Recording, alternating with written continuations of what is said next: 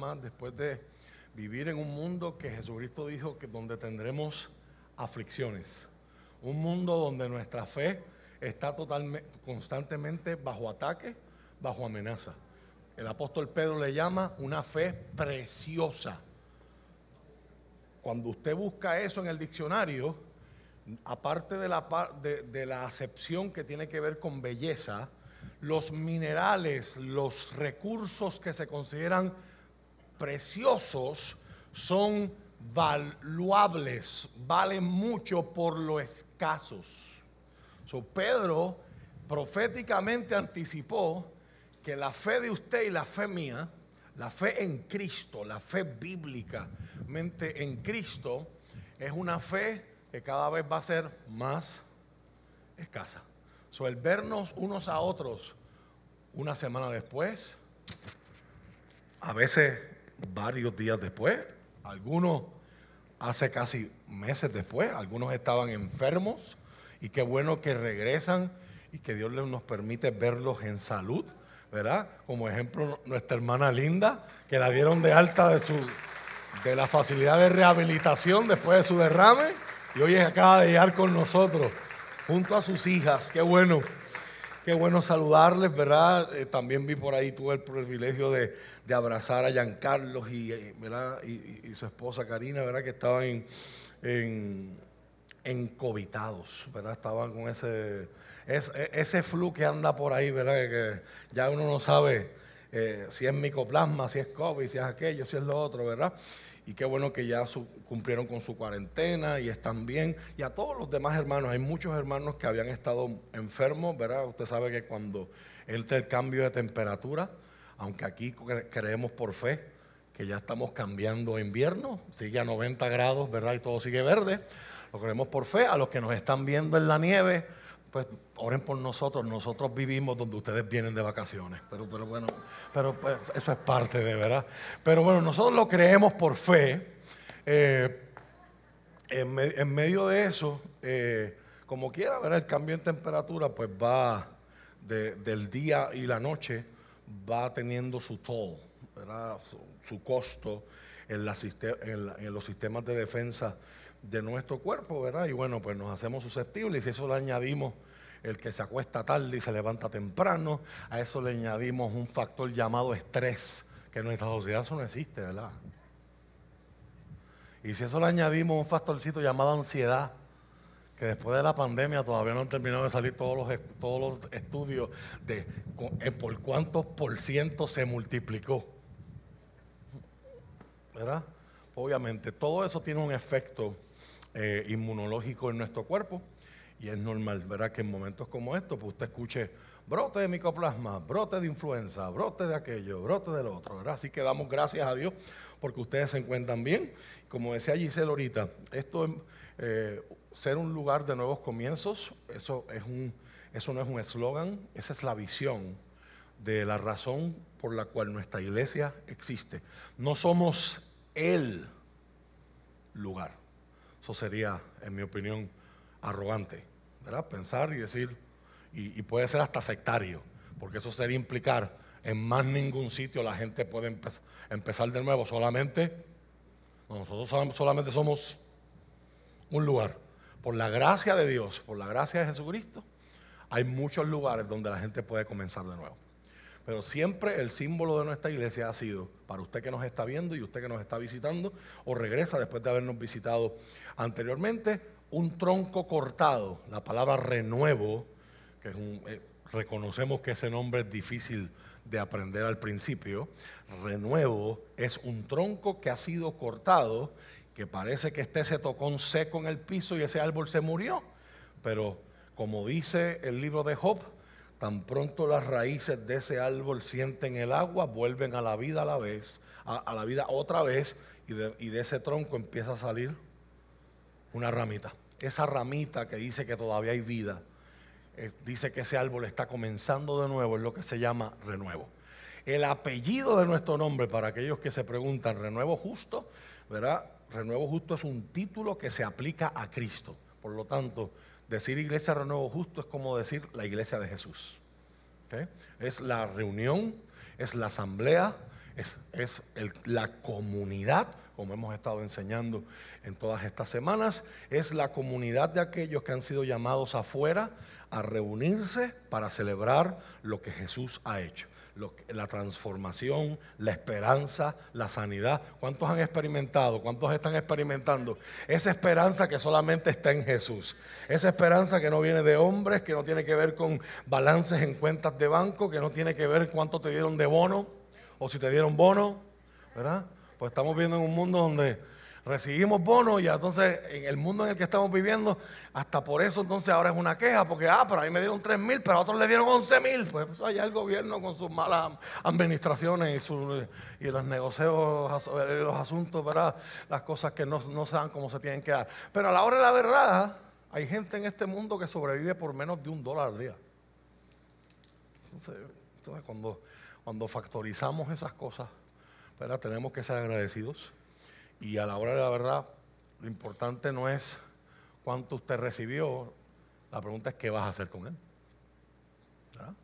Porque llevan semanas y semanas y semanas las voces sonando, aquí lo estamos diciendo, hace meses atrás, las voces sonando de los pronósticos, de los pronósticos para el año 2023, que no son pronósticos buenos.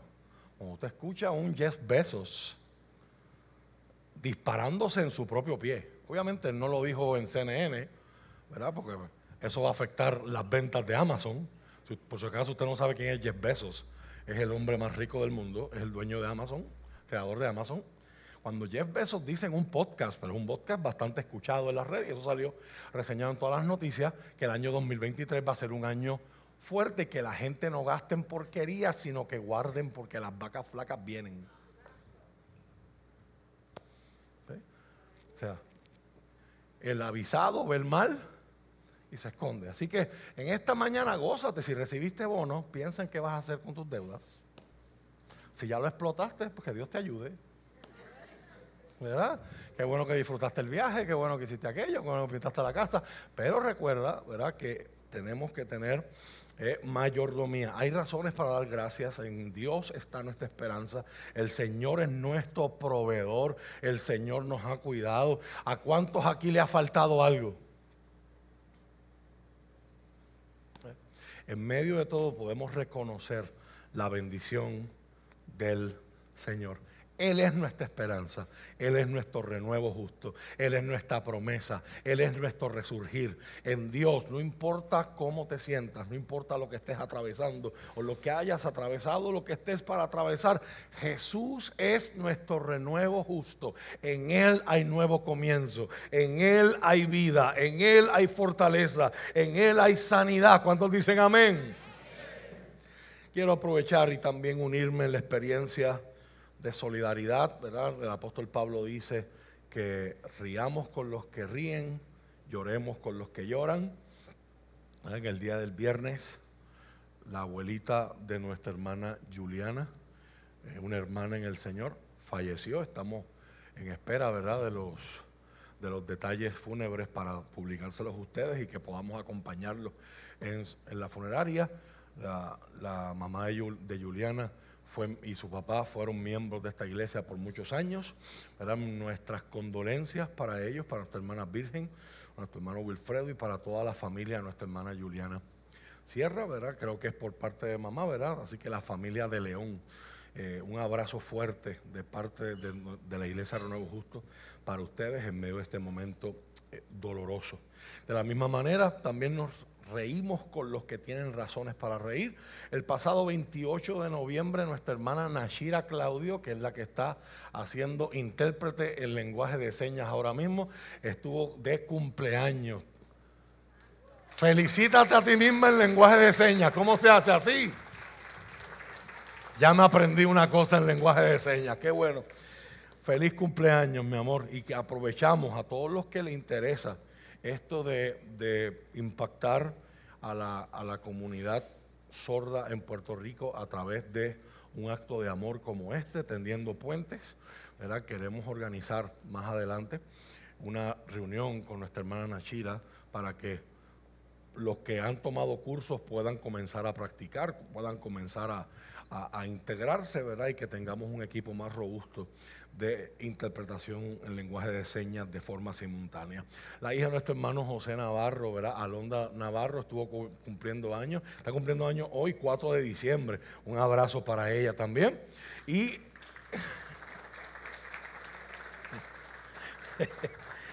el pasado miércoles 30 de noviembre, nuestra hermana Brenda y nuestro hermano Raúl cumplieron tres años de matrimonio. Y él en el saludo me dice, se sienten como 20, porque él siempre la está bulleando. él siempre la, está relajando. Los que fuimos a Israel con ellos, pues tenemos mil historias que podemos contar. Que el Señor los bendiga, que los ayude a seguir siendo felices, ¿verdad? Y a, y a cumplir las promesas que se hicieron en el altar. Amén. Vamos a, comenzar en esta hora. Quiero comenzar esta mañana haciendo un repaso, porque la semana que viene vamos a tener un culto especial. Y el culto no va a ser aquí. Para los que nos ven a través de las redes, un abrazo.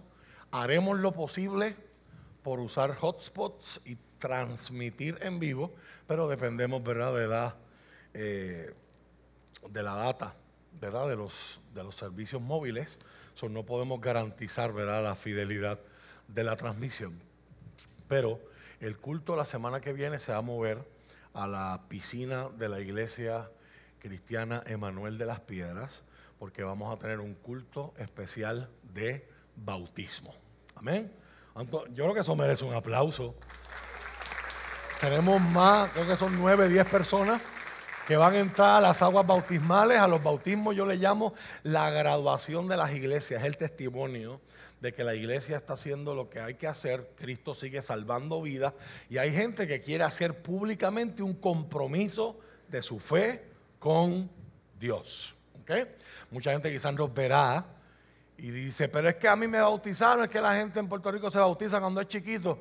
Entendemos, ¿verdad? Nosotros no entramos en esa controversia de dimes y diretes con nuestros hermanos católicos. Para ellos, para mí, para esta iglesia, los hermanos católicos son nuestros hermanos, aunque para Juan Pablo II nosotros seamos sus hermanos separados, pero para mí ellos son nuestros hermanos en la fe. Pero ellos conceptualizan el bautismo de una forma distinta a nosotros. Para, eh, para los católicos, el bautismo es una forma de cancelar la maldición del pecado original sobre la vida de, ¿verdad? de una criatura, de un bebé, pero para nosotros, ¿verdad? Que, que, para nosotros la diferencia entre nosotros y la Iglesia Católica es que para nosotros la Biblia y no la institución de una iglesia es la máxima autoridad de fe y conducta. En la Biblia no hay ni un solo bautismo de niños que esté registrado, porque en la Biblia el bautismo va después de la experiencia de conversión la experiencia de poner nuestra fe en Cristo como Salvador y perdonador de nuestros pecados. Por lo tanto, eso es una decisión que un bebé no tiene capacidad intelectual, moral, ¿verdad? ni física para tomar. Así que es un momento muy especial porque el bautismo es una celebración de inclusión. Aprendimos aquí en el pasado y enseñaremos ese día otra vez que el bautismo es una forma de que el que no era parte del pueblo de Dios, ahora sí lo es, en plena comunión. Así que ese culto eh, va a caer como anillo al dedo porque hoy mi plan es concluir la serie de comunión y ese día lo celebraremos. Parte de lo que hemos aprendido de comunión es que comunión significa dar y recibir. envuelve empatía, envuelve consideración, y envuelve sacrificio personal para mantener unión, común unión.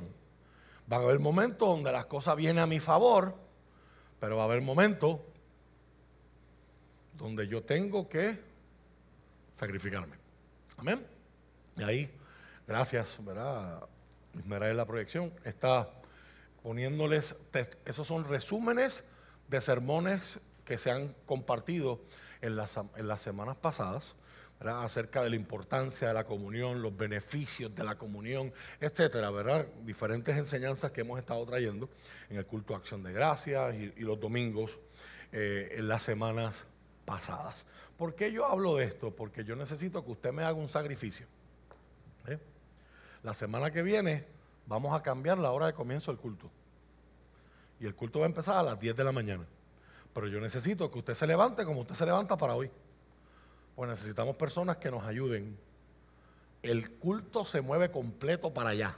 ¿eh? Le vamos a poner en Facebook, le vamos a poner en, WhatsApp la, ubicación, ¿verdad? la piscina está ubicada al lado de la misma salida 22 ¿verdad? del expreso, la ¿verdad? el expreso 30. Eh, es muy de fácil acceso y va a haber gente desde que sale del expreso en la misma carretera 921 en la principal. Van a haber miembros de nuestros anfitriones, ¿verdad? de nuestros servidores allí para dirigirle al estacionamiento y a la piscina. Y allí se va a efectuar el servicio. El servicio va a comenzar a las 10 de la mañana. He sentido hacerlo esa hora por una razón por beneficio a los que se van a bautizar. ¿Alguna vez usted se ha metido en una piscina a las 9 de la mañana? Yo lo he hecho porque a mí las piscinas me encantan. Pero mi esposa dice que yo soy anormal. Así que, ¿verdad? Pues obviamente, pues tomando en consideración que yo no soy normal, ¿verdad? Y yo puedo estar en una piscina a las 3 de la mañana, puedo estar en una piscina a las 1, puedo estar en una piscina a las 11, ¿verdad? Eh, pues para mí eso es una bendición. Yo por, mí dormiría dentro de una de ellas. Eso es otro tema, eso es otra historia, eso es otra predicación, pero eh, hay gente que sé que no, es el mismo asunto. So, la idea es comenzar un poquito más tarde. El culto va a correr completo, me he querido tomar este tiempo para explicarlo todo y que usted no tenga dudas. Y como quiera, si tiene dudas al final, me puede eh, preguntar en confianza. Queremos que todos estén en la misma página.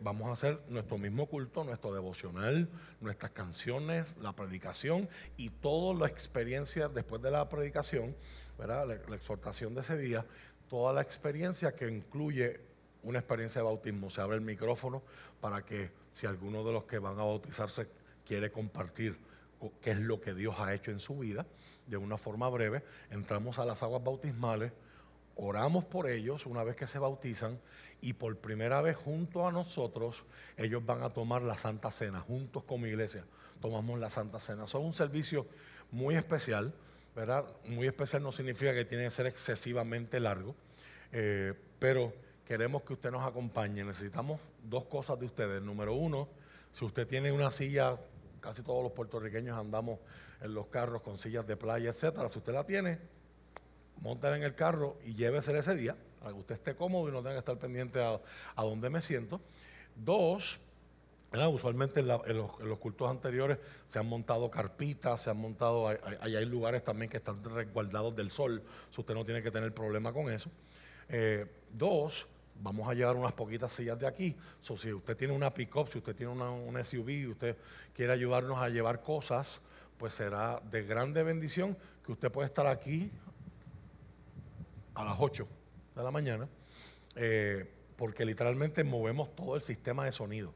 No el principal de la iglesia, tenemos un, sistema de sonido preparado para eso, pero pues obviamente necesitamos montar los equipos, las bocinas, los micrófonos, aquello y lo otro. Son mientras más carros y más manos hayan, más rápido lo hacemos. Amén. Así que la, la meta es comenzar el servicio a las 10 en punto de la mañana y pues Dios mediante, ¿verdad? Pues esa es la pregunta que en 25 años más me hacen cuando yo le digo a los candidatos a bautismo, ¿tienen alguna pregunta? Esa es la pregunta frecuente. Frequently asked questions. ¿El agua va a estar fría? No sé, te digo ese día. Pues, pues, mi oración es que obviamente pues, pues el, sol de la mañana, ¿verdad? Pues, pues la caliente un poquito. Pero bueno, eh, la idea es que la experiencia sea lo más trascendental y agradable posible. Y bueno, todos los hermanos que se han bautizado en esta iglesia dicen, el bautismo mío fue el mejor. Así que no es un asunto de competencia, es un asunto de una experiencia que nos marca. Amén. Así que eso es parte de ser una comunidad de fe. Hay veces que la comunidad me sirve a mí y me, se ajusta a mí y se adapta para servirme a mí, pero hay otras veces que yo tengo que hacer sacrificios personales, salir de mi rutina, salir de mi conveniencia y servir a la comunidad. Así que téngalo eso en mente, que todo lo que hacemos aquí tiene siempre un propósito y un fin didáctico, es una forma de practicar lo que hemos aprendido. Esta no es la palabra, no se tiene que poner de pie, pero es parte del repaso de lo que hemos visto. Filipenses capítulo 1 versos 3 al 4 y versos del 7 al 8. ¿Cuántos se acuerdan cuando celebramos la cena del Señor y recreamos la mesa que, con la que Jesús tuvo su cena, su última cena con los discípulos en el aposento alto hace unos años atrás, que vino mi profesor, el doctor Brian Whitby. Allí recreamos lo que ocurría en una cena de Pascua como la que Jesús tuvo con sus discípulos, que era una cena ceremonial. En el Día de Acción de Gracias expliqué todo eso y el background que eso tiene con nuestra cena del Señor, nuestra Eucaristía, nuestra Santa Cena, como diferentes eh, se le llaman, ¿verdad? En medio de esa experiencia hubo un saludo, no sé cuántos recuerdan que era una experiencia resultante de la comunión, de comer la misma comida, beber la misma copa, comer el mismo pan. Cuando se levantaban de la mesa, los que participaban de aquella cena se decían unos a otros, te llevo en mi mente, te llevo en mis labios y te llevo en mi corazón. ¿Te acuerdas cómo lo hicimos? O sea, era era de una forma ceremonial. Eso tú lo leíste, pero si ahora lo macheas, lo pareas con lo que Pablo le está diciendo a los filipenses, que fue el primer verso que usamos de, de, partida en esta serie, una vez que hablamos del blueprint de Hechos capítulo 2, versos 42 al 47. Mire lo que dice Pablo. Cada vez que pienso en ustedes, le doy gracias a mi Dios. Siempre que oro, pido por todos ustedes en alegría. ¿Qué está haciendo Pablo aquí? Pablo era un rabino judío que está tratando de contextualizar el background judío de su fe con el foco de Cristo para comunidades que son griegas. Está haciendo Pablo. Pablo está poniendo en palabras lo que ellos hacían constantemente. Siempre que me acuerdo de ustedes, oro por ustedes. Te llevo en mi mente. Te llevo en mis labios para hablar mal de ti. No, eso no es comunión. Eso es un enemigo de la comunión. Para pedir a Dios en favor a ti. Otras palabras, esto no es una comunidad que se reúne el domingo por la mañana y luego se desconectan unos de los otros y cada cual va a vivir su vida hasta el próximo domingo por la mañana. No. Pienso en ti, pido por ti. Escuché que esta familia está teniendo esta necesidad. Escuché que esta familia está en este proceso. Leí en las redes que ellos están pasando este problema. Pienso en ti, pido por ti, te llevo en mis labios. Y en el verso 7, está bien que sienta estas cosas por todos ustedes, porque ocupan un lugar especial en mi corazón. Te llevo, te atreves, te atreves a mirar a alguien, sonreírle y hacerlo. Te llevo, después de hoy, te llevo en mi mente, te llevo en mis labios te llevaré en mi corazón. Necesitamos eso en nuestro mundo hoy. Necesitamos desesperadamente ese nivel de conexión, ese nivel de amor, ese nivel de contacto. Y Pablo va a decir, y Juan va a decir, este es el vínculo que nos enlaza. Ahora, después que él hace eso, ¿qué dice? Ustedes participan conmigo. Y usted aprende aquí que la palabra comunión se llama eso mismo. Se define en griego, koinonía, como viene de, una, de una raíz que significa común, es participación en común de las cosas del Señor. Ustedes participan conmigo. Yo estoy acá arrestado por predicar el Evangelio, ustedes están allá orando por mí, lo que yo logro, lo que yo vivo, los milagros que yo estoy viendo, las cosas que yo hago, las estamos haciendo juntos. No es yo hago, es hacemos.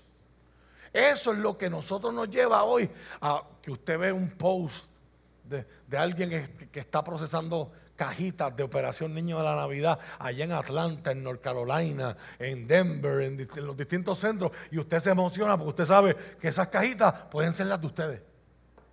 Y usted está aquí en Puerto Rico, pero de momento te va a llegar el año que viene una comunicación si usted hizo el tracking con, con, OCC y tu cajita fue entregada en Bangladesh, fue entregada en África, fue entregada y usted dice, yo estoy aquí, pero la iglesia estamos haciendo cosas allá. Yo estoy aquí y quizás nunca iré a China o quizás nunca iré a esos lugares remotos donde no hay evangelio, pero hay misioneros que están allí y a través de mi aportación y mi oración, esos misioneros están haciendo lo que la iglesia fue llamada a hacer. Por lo tanto, no es unos por allá y otros por acá, somos la iglesia ustedes participan conmigo del favor especial de Dios, tanto en mi prisión como al defender y confirmar la verdad de la buena noticia. Gálatas capítulo 6.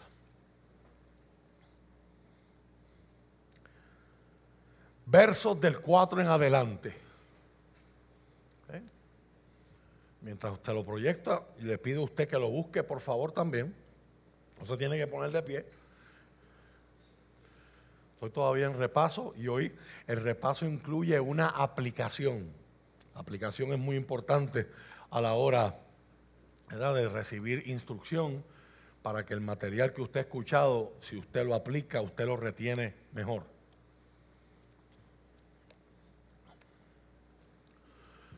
Hechos capítulo 2, versos 42 al 47 nos enseña la primera comunidad de creyentes tan pronto el Espíritu Santo llega sobre ellos.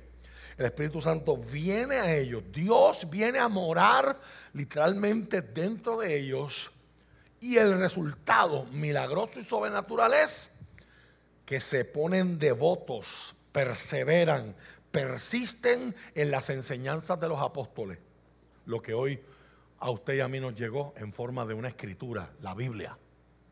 Dos, persisten en la comunión fraternal, en estar juntos como si fueran una familia. De ahí viene la palabra fraternal. En comer juntos, especialmente la cena del Señor. Y nos da un caso que es tan sobrenatural lo que está pasando allí, que esa gente, los que tienen propiedades, las empiezan a vender y enseñamos antes que alguien se asuste que eso es un pasaje no prescriptivo. Eso no es un pasaje que nos está ordenando hacer eso. Es un pasaje que nos está describiendo cómo funcionaba aquella comunidad. Al punto de que gente vendía propiedades y ponía la ganancia a los pies de la comunidad para que se repartiera entre aquellos que estaban en necesidad. Eso solamente lo puede hacer Dios. Eso no hay forma. Que alguien, que alguien por su propia el pecado nos ha deformado de tal forma que si no es por la gracia de Dios en nosotros, sea la gracia común o para los que somos salvos en Cristo, la gracia salvadora, ese Espíritu Santo actuando en nosotros, nos puede hacer sensibles a las necesidades de otros, porque lo que nos sale por default es ser indiferentes, es yo enfocarme en mí y en lo mío, y aunque haya alguien sufriendo al lado mío, pues me voy a hacer mi propia razón, es que él no trabaja lo suficiente, por eso es que está en esa luz, ahí pidiendo chavo, por eso es que se decata allá. Y entonces yo me hago mis cosas para no sentirme mal y yo les subo la ventana y no los quiero ver y no los ellos no existen, eso es por culpa del vicio. Y pero cuando el Espíritu Santo está actuando en mí, especialmente si estamos leyendo Lucas, como les dijo Sacha hace unos minutos atrás, todos los martes, en Lucas Jesús va a ir donde nadie quiere ir. Va a ir a los publicanos, va a ir a las mujeres, va a ir a los niños, va a ir a los enfermos. La gente que no existía en aquella sociedad, a esos son los que Jesús está buscando. Enseñándonos, no es que usted no vale, es que Él está buscando a todo el mundo. Incluso los que para nuestra sociedad nos dicen que no valen. ¿Y cuál es el resultado de cómo esa comunidad vivía? Verso 47, gozaban del favor de toda la gente y todos los días se les unía más gente. Ellos no tenían que reclutar, no tenían que hacer advertising, no tenían que hacer publicidad, no tenían que hacer promoción, ni siquiera evangelizaban como nosotros conocemos hoy el concepto de evangelizar. Ellos vivían de forma distinta y la gente anhelaba lo que ellos tenían. Así que, como hemos dicho y hemos repetido, una de las tesis de esta serie ha sido cuando la iglesia vive como está diseñada para vivir. Se convierte en una comunidad que no tiene rival sobre la faz de la tierra. Así que el llamado no es ir a la iglesia, esto es un templo, esto no es la iglesia. El llamado es ser la iglesia. Amén. Y hoy vamos a comenzar a aplicar eso. Mira lo que dice Pablo en Gálatas capítulo 6, verso 4. Presta mucha atención a tu propio trabajo, porque entonces obtendrás la satisfacción de haber hecho bien tu labor y no tendrás que compararte con nadie. Marque ese verso, todo el que tiene negocio, que ahora los voy a presentar y les voy a pedir en unos minutos que se pongan de pie, todos los que proveen algún servicio, todos los que son parte de esta comunidad que, que, tienen una habilidad por la cual reciben de remuneración, porque el apóstol va a decir algo en, en cuanto a cómo la comunidad cristiana debe cuidarse unos a otros. Deben tenerse pendientes, pero ese verso 4 es clave la gente que vive en Cristo no vive en competencia. El verso 4 está diciendo, presta atención a qué está haciendo tu, tu competencia. No. Presta atención a qué? A tu propio trabajo, para que seas responsable. Tu competencia es. Yo no estoy pendiente a qué hace otro pastor, yo no estoy pendiente a, si otro predicador predica más largo que yo o más cortito que yo. Esas cosas para mí, ya estos asuntos a estas alturas de mi vida, ¿verdad? Que me oye dice que yo soy bien viejo, pero pues, usted sabe mi historia, ¿verdad? No es que soy viejo, que yo empecé bien temprano. Pero a estas, a, estas alturas de mi vida, pues ya, ya eso para mí son, son, son changuerías. Yo estoy pendiente a mí. Yo quiero ser hoy, en el 2022, al final del 2022 yo quiero ser un mejor predicador hoy que lo que yo era hace 10 años atrás, que lo que yo era hace 5 años atrás, que lo que yo era en enero. Y espero que en el 2023, ¿verdad? Poder ser un mejor predicador del que soy ahora. Enfócate en tu propio trabajo, porque obtendrás la satisfacción de haber hecho bien tu labor y no tendrás que compararte con nadie. Pues cada uno es responsable de su propia conducta. Los que reciben enseñanza de la palabra de Dios deberían proveer a las necesidades de sus maestros, compartiendo todas las cosas buenas con ellos. Ves que el lente aquí es comunidad. Uno recibe, pero también da. No se dejen engañar. Nadie puede burlarse de la justicia de Dios. Siempre se cosecha lo que se siembra. Los que viven solo para satisfacer los deseos de su propia naturaleza pecaminosa cosecharán de esa naturaleza destrucción y muerte. Pero los que viven para agradar el Espíritu, del Espíritu cosecharán vida eterna. Así que no nos cansemos de hacer el bien. Esta es la conclusión de la carta a los Gálatas. Y ahorita vamos a mirar un verso que está en el mismo meollo de la carta, en el capítulo anterior. No nos cansemos de hacer el bien. A su debido tiempo cosecharemos numerosas bendiciones si no nos damos por vencidos. Y verso 10, donde los quería traer, que después de eso lo que hay es la despedida de la carta. Este es el último verso del contenido intelectual de la carta. De la carta. Por lo tanto, siempre que tengamos la oportunidad, hagamos el bien a todos, en especial a los de la familia de la fe. Ese es el enfoque. Necesito que se pongan de pie en este momento. Pónganse de pie. Todo el que hace un servicio, no toda la iglesia, todo el que da un servicio. Perdonen si la instrucción fue incorrecta o usted, se adelantó, uno de los dos. Pero yo, la culpa es huérfana, yo la adopto, la culpa fue mía.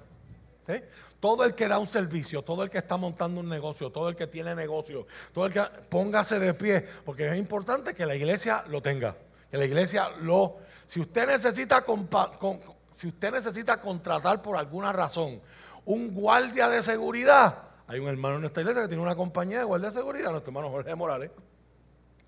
Su compañía AlphaGuards. Si usted necesita nutrición, si usted quiere un megaté, que son las, esa es la moda ahora mismo en, toda eh, el área este de Puerto Rico. Si usted quiere un megaté, nuestra hermana Nania Audinot tiene 10 centros de Herbalife. En, en toda el área este de Puerto Rico. Apoye lo local. Si usted necesita un mecánico, en esta iglesia hay dos. Hay uno que le recomendaron por su hombro que ya no fuera más mecánico, pero él está con ese asunto, ¿verdad? Trabajando ya. Nuestro hermano Bubu, que está convaleciendo de una operación en su hombro. Y nuestro hermano Randy Morales, yo he tomado los servicios de los dos y los dos son excelentes. Nuestro hermano Randy Morales hace un tiempo atrás tomó él se tiró al precipicio. Una de las cosas más difíciles que toma, que da trabajo hacer para nosotros los puertorriqueños, es lanzarse a ser un empresario, porque un empresario no tiene una seguridad de sueldo. Y a nosotros nos criaron y nos educaron para ser empleados, no para ser jefes yo no voy a entrar en este asunto de quién es mejor, quién es peor, porque eso es salirnos de la Biblia. El asunto es que cuando tú tomas la decisión de decir no voy a trabajar para nadie, voy a trabajar para mí, eso da miedo. Porque no hay un cheque garantizado. Pero las recompensas pueden ser infinitas. ¿Ok? Hace, hace unos meses él tomó la decisión de salir del taller de mecánica donde estaba e irse solo. Y el Señor lo ha provisto, lo ha hecho muy bien. Así que si usted necesita un labor de, mecánica liviana, ¿verdad? Si son, si esto, si es reconstruir motores y cosas así fuertes, pues eso es otro. Él te puede referir, pero de mecánica liviana y lo mejor, él va a tu casa. Mejor que eso, no viene. aprovechando que tengo de pie, yo hablé contigo y te pedí alguna comisión yo hablé con alguno de ustedes y le pedí alguna pauta, algún por ciento para... ¿Verdad que no? ¿Verdad? Esto, esto es, estamos hablando de quiénes son la gente que da servicio en nuestra comunidad. Nuestra hermana Mara, ya usted lo ha visto en las redes, si usted la sigue a ella, ella está a punto de, dejar el trabajo en la cooperativa donde ha estado como secretario un montón de años y va a lanzar su centro de cuido, ¿verdad? Y aprendizaje, Shepherd's Kids, ¿verdad? Los, los niños, de, Kids Shepherds, ¿verdad? Los niños de pastor ¿verdad? Que, que, empieza en el área este próximamente. Así que sígale en las redes. Si usted tiene niños, conoce gente que tiene niños pequeños, necesitan cuidado, pues ahí hay una alternativa. Nuestra hermana Juliana, que está al lado de ella, ¿verdad? Eh, una de las miembros más altas que tiene esta iglesia. Pero para lo que está haciendo, su altura le, le cae, pero como anillo al dedo. Ella y su esposo han iniciado un negocio que se llama Hire. Ella hace ceja y él hace barbería. Si usted necesita hacerse ceja, ¿eh? para las mujeres y para los hombres metrosexuales, ¿verdad? Hoy día, pues eso lo tenemos de esta predicación, ¿verdad? si usted necesita hacerse ceja, bueno, bonito y barato. ¿Usted qué servicio da? Tenemos otra, otra estilista más. Tu nombre completo, mamá. Mari. Este, ¿Cuánta gente está buscando estilismo aquí? mujeres al poder. O sea que tú eres primero muertas antes que sencillas. Ahí hay una alternativa. Su nombre es Mari. Tómele su número. Pruébela. ¿Eh? Hoy no está aquí con nosotros, pero nuestra hermana Yalinet Vázquez también tiene su beauty, ¿verdad? Su salón, ¿verdad? De estilismo que, ella le puso el nombre a lo que Dios ha tratado con, ella, ¿verdad? Aquí le puso Renuevo Salón, precisamente, ¿verdad? Que también ustedes la conocen. Si usted necesita, usted tiene un espacio de oficina o usted tiene un mueble que usted necesita limpiar, Deacon Cleaning Services, la compañía de limpieza de nuestro hermano Carmelo Burgo. Él no limpia casa, yo no entiendo por qué, usted le pregunta a él. Pero, pero el hombre es un monstruo en la limpieza. Eh, el, jueves fue, un miércoles, limpió un sofá de casa que Giselle lo compró hace como dos años o tres años. Y Dios mío, uno dice, eso está nuevo y todo lo que, con un niño de siete años. Usted no tiene idea de lo que salió de ese sofá. Así ¿eh? importante, estoy dando ejemplos de los servicios que yo he consumido. algunos de ustedes yo les he pedido rebaja en algo. Yo no estoy anunciando esto para que usted ahora vaya con el cacheteo de, ay, ahora que somos hermanos en la fe. Yo necesito cambiar unos pads. ¿Y cuánto me lo va a dejar a mí que somos hermanos en la fe? Esa charrería se la deja a otro. Estoy hablando con la autoridad del Señor. Si ellos quieren bendecirlo a usted, eso es otro tema, eso es otra historia, eso es otra, conversación. Pero se supone que a los amigos, cuando los amigos lanzan un negocio, usted va allí para apoyarlos, no para pedir rebaja. ¿Alguien puede decir amén, por favor? ¿Eh? Si usted necesita un trabajo en rejas, si usted necesita trabajos también con aire acondicionado porque lo está estudiando en refrigeración, nuestro hermano Pepe. Todos los trabajos en rejas de esta iglesia. Él nos ha ayudado. Cristian, se está también formando en el área de la barbería. Ya tú, tienes, ya tú estás pregando en eso. Otro barbero más, aparte de Raúl, que está, que está ya Raúl ya, mismo se va de Walmart. Ya te tiré al medio por las redes, varón, pero eso, eso no es nada que la gente allí no sepa, ¿verdad? De, lo bien que te está viendo. Amén. Si usted necesita unas uñas, Bell Nail Studio. Bueno, ya se me está corrigiendo. Ya tenemos uñas, es que no las pinten, ¿verdad? Acuérdate que ese no es mi lenguaje y ese no es mi mundo. Para aquellas que se quieren pintar las uñas de temporada y aquellas otras que se las pintan negro. Pero eso es otro tema, eso es otro tema, eso es, otra historia también. Ah, Dios ama a la gente ponca también. Dios ama a los gemus, Dios ama a toda esa gente. ¿Verdad? Hay amor para toda esa gente. Nuestra hermana Cristabel se puede comunicar con ella. Hacen unos trabajos excelentes. Si usted necesita un masaje, si usted necesita terapia, no solamente nuestra hermana Mariluz, terapista físico, sino terminó y se graduó de un curso de masaje y tiene su licencia profesional. Eso es la gloria de Dios, hermano. Yo he estado, yo he visitado esa mesa y he recibido alivio cuando he tenido dolores de espalda, ¿verdad? Que Dios usa sus manos y ella se enfoca en que usted tenga una experiencia completa. Si usted necesita diseños para sus vasos, para camisas, muchas de las camisas que usted ha visto haciendo, nuestra hermana Yamili. ¿Eh? Me están haciendo pantomima para arriba. Ah, que no está parado, por eso no lo veo. Si usted necesita fotografía, usted necesita diseño, usted necesita arte video, nuestro hermano Rey trabaja como fotógrafo profesional, ¿verdad? Video. Pues, apoye a esa gente. Si usted va a darle vida a otra gente, déle vida. ¿eh? Bueno, mano. Ah, que chotea la que no se paró. Tírala al medio. ¿Cómo? Si usted necesita servicios de salvavidas, es más, aprovecho Aprovecho, aprovecho, aprovecho. Yo le pedí a ella, a nuestra hermana Gabriela Cordero, ella es salvavidas profesional, aparte de que es trabajadora social. Yo le pedí que ella enseñara a nadar a mi hijo Rafael Luciel, que no ha cogido clase, lo metí en un campamento en verano porque le iban a enseñar a nadar. No aprendió a nadar, nunca le dieron las clases, pero aprendió música de Bad Bunny. Señor, reprenda al diablo. Es otro tema, es otra historia, eso es otra predicación, ¿verdad?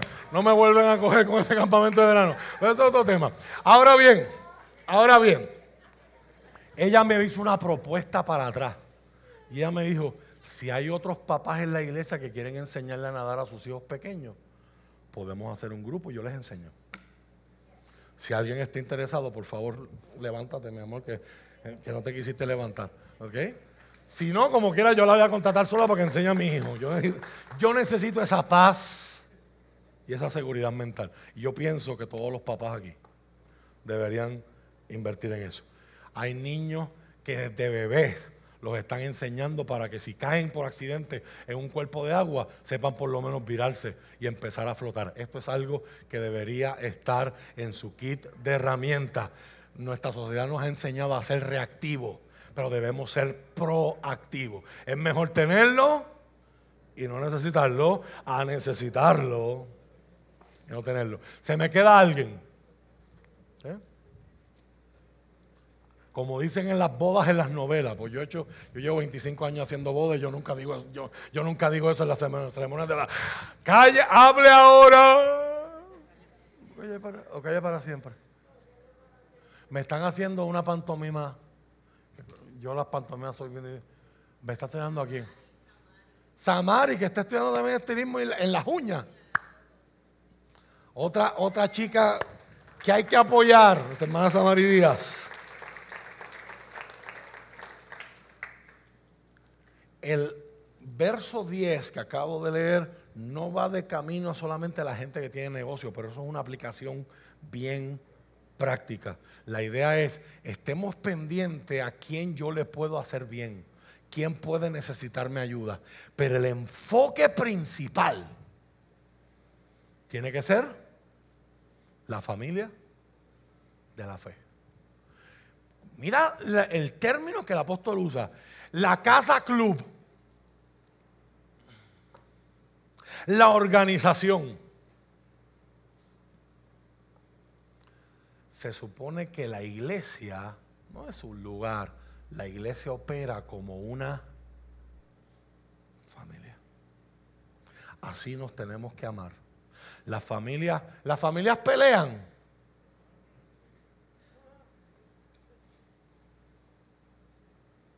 Pero el amor es más fuerte que las diferencias y los conflictos. Se manejan bien y la familia permanece unida. La familia se cuida. La familia se busca. La familia comparte. eso para Pablo, iglesia y familia son términos intercambiables. Decir iglesia o decir familia es lo mismo. A ese nivel Dios nos está llamando a colaborar con Él. Acompáñeme por favor a la primera carta del Evangelio, la primera carta del evangelista Juan, mismo que escribió el Evangelio que lleva su nombre, que ya lo estudiamos aquí los martes. Primera de Juan.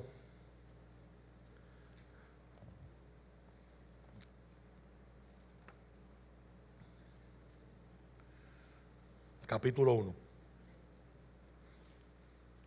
Y hoy no es Rafa el que va a hablar la palabra, hoy es la palabra la que nos va a hablar. Así que dé gracias al Señor que si usted no había tocado una Biblia desde San Giving, qué bendición, porque dile al que está a tu lado, hoy vas a tener Biblia de más. Vas a tener Biblia para llevar. Prepara el doggy o prepara el to go.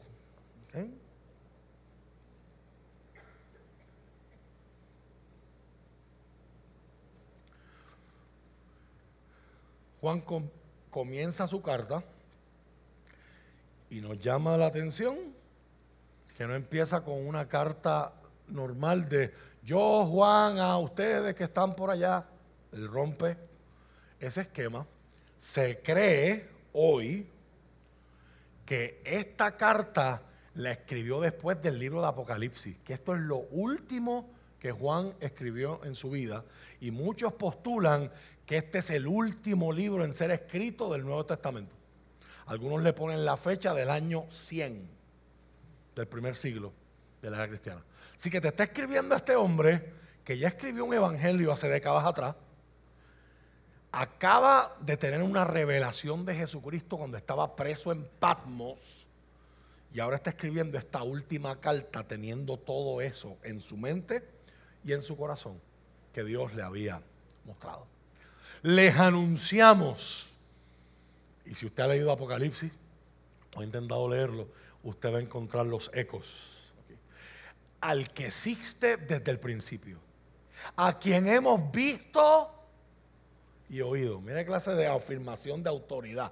Lo que yo vengo a decirte, lo escuché y lo vi de él. lo vimos con nuestros propios ojos y lo tocamos con nuestras propias manos. Él es la palabra de vida, el verbo. Él, quien es la vida misma, nos fue revelado y nosotros lo vimos. Y ahora testificamos y anunciamos a ustedes que Él es la vida eterna. Estaba con el Padre y luego nos fue dado a conocer, nos fue revelado. Y el verso 3, que es el que yo quiero que usted mire conmigo, les anunciamos lo que nosotros mismos, ¿quiénes somos nosotros? Porque eso está en plural ahí, ¿usted cree? Nosotros somos los apóstoles, los discípulos, lo que nosotros mismos hemos visto y oído, para que ustedes que tengan comunión con nosotros y nuestra comunión es con el Padre y con su Hijo Jesucristo. Manténlo ahí un momento. Todo lo que te voy a decir, todo lo que te voy a anunciar, es porque Él lo dijo, pero la razón para la que yo te lo estoy diciendo es para que entre nosotros haya qué? Comunión. So, mi tesis hoy para ustedes en este último mensaje le podríamos poner por título El orden de la comunión. Si usted no tiene comunión con Dios, no va a poder tener comunión con los demás.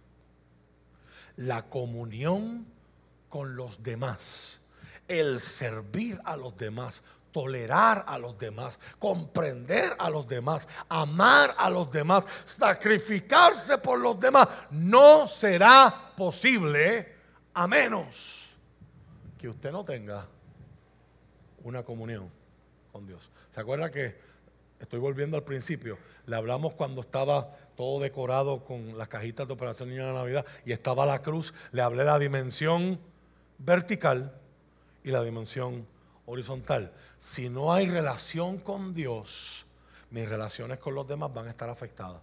Pastor, pero es que hay gente que no es cristiana y hace cosas buenas. La Biblia dice eso se llama gracia común. ¿Por qué? Porque usted y yo, aunque no lo reconozcamos, venimos del Señor. Y el Señor por su gracia, aunque el ser humano vive en pecado, la gracia de Dios todavía despierta empatía, buenos actos y buenos deseos. Ahora, si somos honestos intelectualmente, tenemos que llegar a la conclusión que la gente que no tiene una vida de relación con Dios sí puede hacer buenas obras, pero no es la norma. Por eso es que son tan impresionantes cuando ocurren. Pero para la Biblia, el que sí tiene relación con Dios no debe ser una excepción.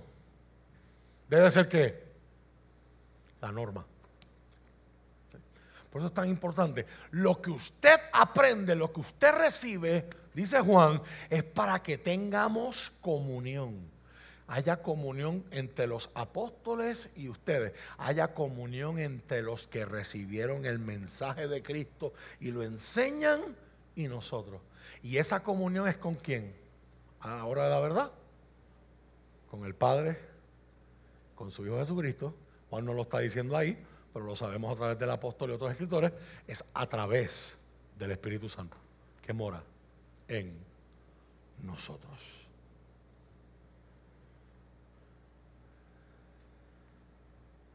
Verso 5. Juan está viendo la iglesia de su tiempo y la iglesia de su tiempo se parece mucho a la iglesia de nuestro tiempo. Y Juan va a advertir y va a escribir de forma protectora, inoculadora, pensando en vacunar a estos creyentes que lean esto. Probablemente esto es para la comunidad de Éfeso, que fue una comunidad donde Juan fue pastor muchos años también, al igual que Timoteo. Este es el mensaje que oímos de Jesús y que ahora les declaramos a ustedes. Dios es luz y en Él no hay nada de oscuridad. Por lo tanto, mentimos si afirmamos que tenemos comunión con Dios, pero no estamos pero seguimos viviendo en oscuridad espiritual. No estamos practicando la verdad. El tema principal de esta carta es comunión con Dios. Y el efecto de la comunión con Dios es la comunión con los demás. Si decimos que estamos en comunión con Dios, pero seguimos viviendo en oscuridad, Dios es luz, no estamos practicando la verdad. Verso 7, si vivimos en la luz, así como Dios está en la luz, entonces tenemos comunión unos con otros y la sangre de Jesús, su Hijo, nos limpia de todo pecado. Hay unas implicaciones poderosas acerca de lo que es salvación, lo que es relación con Dios. Sigue Juan elaborando, si afirmamos que no tenemos pecado, lo único que hacemos es engañarnos a nosotros mismos y no vivimos en la verdad. Pero si confesamos nuestros pecados a Dios, Él es fiel y justo para perdonarnos de nuestros pecados y limpiarnos de toda maldad. Si afirmamos que no hemos pecado, llamamos a Dios mentiroso y demostramos que no hay lugar para su palabra en nuestro corazón. Eso es lo que dice la gente que dice yo no necesito de Dios. Eso a mí no me hace falta. Y Dios respeta esa decisión. Ahora, ¿por qué el llamado que tenemos de confesar nuestros pecados? Porque mi pecado, no solo un acto individual, sino en la forma en la que se va a enseñar aquí, y lo vamos a ver ahora en Galatas, cuando mi pecado es un estilo de vida. Es algo que ocurre, me es natural.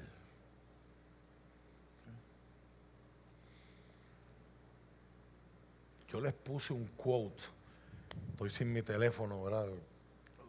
Mi teléfono que estamos usando de cámara, en, el, en, el, en Instagram.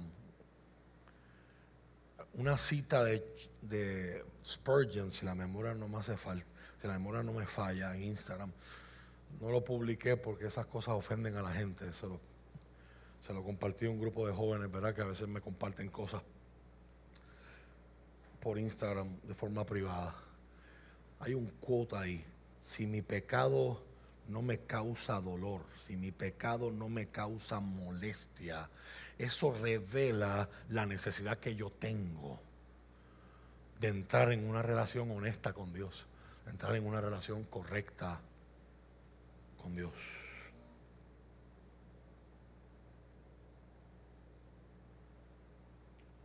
Mi pecado afecta eso. Misma. Thomas Watson dice, hasta que mi pecado sea amargo, Cristo no será dulce. Déjame repetir eso otra vez. Hasta que el pecado no me sea amargo a mí, Cristo no será dulce. Tenemos, que tenemos que entender hoy que nosotros estamos partiendo desde la otra perspectiva. Nosotros vivimos en una, una cultura que normaliza y celebra el pecado. So, usted y yo partimos y si lo tratamos fuera del poder de Dios, que es lo que Juan nos va a invitar a que no hagamos, vamos a pensar que esto es un curso de yo transformar mi propia vida. Pero ¿cómo? Porque entonces yo sé que teóricamente esto es malo, pero empíricamente, experiencialmente, se siente bien.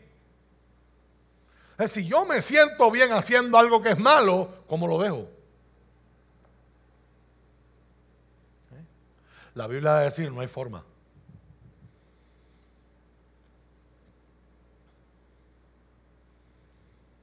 Pero cuando, cuando yo entro a tener una comunión con Dios, Dios es luz. Y la oscuridad que hay dentro de mi vida, aunque a mí me agrade bastante, la luz echa fuera las tinieblas, porque el mismo que escribe esta carta comenzó su evangelio, capítulo 1, verso 5 también diciendo, la luz en las tinieblas brilla y la tiniebla tiene que huir, no puede prevalecer, permanecer, no pueden apagar la oscuridad. Si usted y yo estamos saliendo de un, de un estado natural, venimos a un encuentro con Dios, que es Dios el que lo propone. Usted no encontró a Dios, Dios lo encontró usted. Dios no está perdido, el que está perdido es usted y soy yo. Y Dios salió a nuestro encuentro. Y venimos a un encuentro con Dios desde la perspectiva de que mi pecado ofende a Dios y provoca ira en Él. Romanos 1 dice que la ira de Dios se amontona sobre los hijos de la desobediencia. Pero Juan me está diciendo que si yo confieso a Él mi pecado, no solamente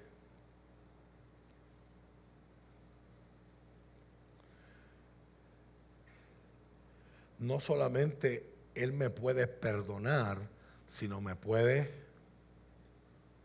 limpiar.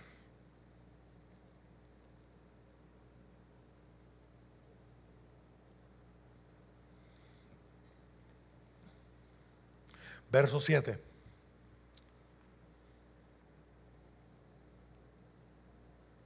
Queridos amigos, no les escribo un mandamiento nuevo, sino más bien uno antiguo que han tenido desde el principio. Este mandamiento antiguo, ámense unos a otros. Es el mismo mensaje que oyeron antes. Sin embargo, también es un mandamiento nuevo.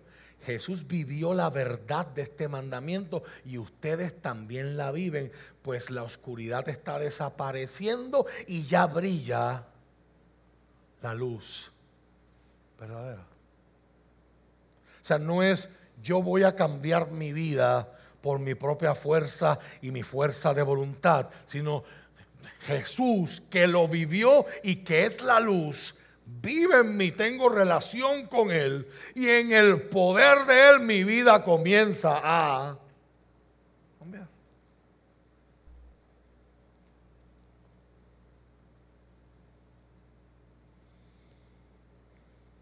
Estoy en el capítulo 2. Mis queridos hijos, verso 1, les escribo estas cosas para que no pequen, pero si alguno peca, tenemos un abogado que nos defiende nuestro caso ante el Padre. Es Jesucristo, el que es verdaderamente justo. Hoy Jesús está disponible para toda la humanidad como abogado. Pero la Biblia nos enseña en Apocalipsis y en otros pasajes que cuando Él regrese a la tierra de forma visible, ya no vuelve como abogado, vuelve como rey de reyes, señor de señores y como juez. Él mismo es el sacrificio que pagó por nuestros pecados y no solo los nuestros, sino también los de todo el mundo. Podemos estar seguros de que conocemos a Dios si voy a la iglesia todos los domingos. ¿Así que dice? Yo sé que aquí se van a ir muchos amenes y mucho gloria a Dios. ¿verdad? Pero esta es palabra del Señor. Podemos estar seguros de que conocemos a Dios si fuimos criados en una familia cristiana. Podemos estar seguros de que conocemos a Dios si mi pelo es largo y mi falda es larga. Podemos estar seguros de que conocemos a Dios si en mi casa lo que se escucha es música cristiana y Samuel Hernández nada más. Aleluya. Podemos estar seguros de que conocemos a Dios. Sí. Sí. Ese sí es un sí de condición si obedecemos su mandamiento. Si alguien afirma, verso 4, yo conozco a Dios, pero no obedece los mandamientos de Dios, es un mentiroso y no vive en la verdad. Pero los que obedecen la palabra de Dios demuestran verdaderamente cuánto aman al Señor. Así es como sabemos que vivimos en Él. Los que dicen que viven en Dios deben vivir Ayúdanos, Señor. Ayúdanos, Señor. Los que dicen que viven en Dios deben vivir como Jesús vivió. Queridos amigos, no les escribo un mandamiento nuevo, el que vieron antes. La oscuridad está desapareciendo, leímos al final del verso 8, y ya brilla la luz verdadera. Si alguien afirma, vivo en la luz, pero odia a otro creyente, esa persona, verso 9, aún vive en oscuridad. El que ama a otro creyente vive en la luz y no hace que otros tropiecen. Pero el que odia a otro creyente todavía vive y camina en la oscuridad. No sabe por dónde ir, pues la oscuridad lo ha cegado. Acompáñenme por favor a Gálatas, capítulo 5. Deje eso ahí en pausa.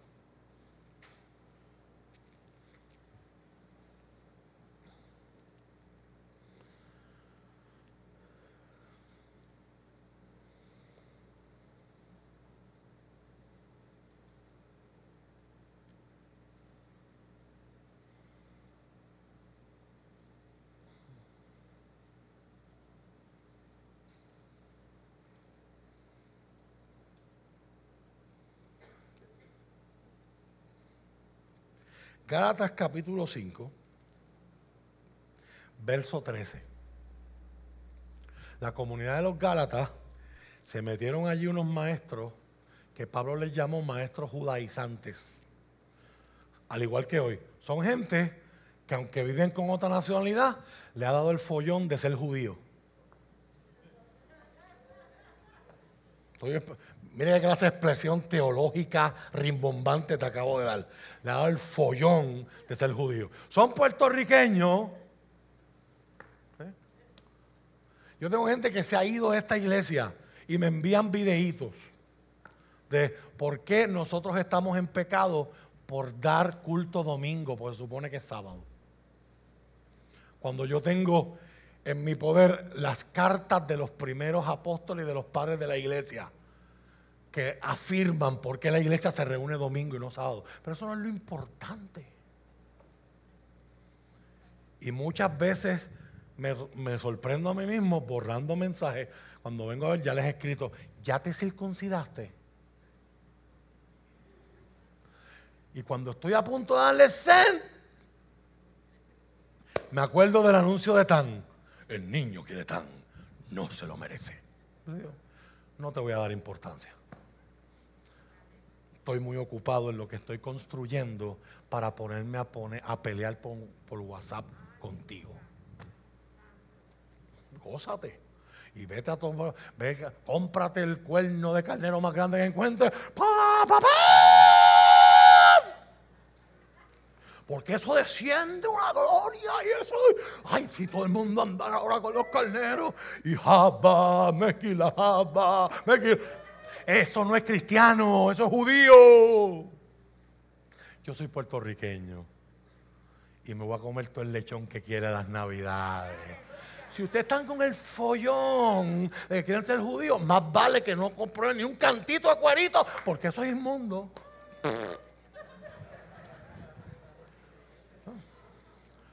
En ese sistema, tú tienes que cumplir todas las leyes, porque si violas una, las rompes todas. Por eso yo les pregunto, rápido los cojo, ¿ya te circuncidaste? Pues con la, con, la, con la boca un más dice, no, yo voy a una iglesia judía, nosotros estamos en la ley, un mesiánico. Uh, ya te operaste para que veas cuánto duele. Yo me hice esa operación, yo sé lo que duele. Y no me la hice por esa razón, me la hice por otra razón.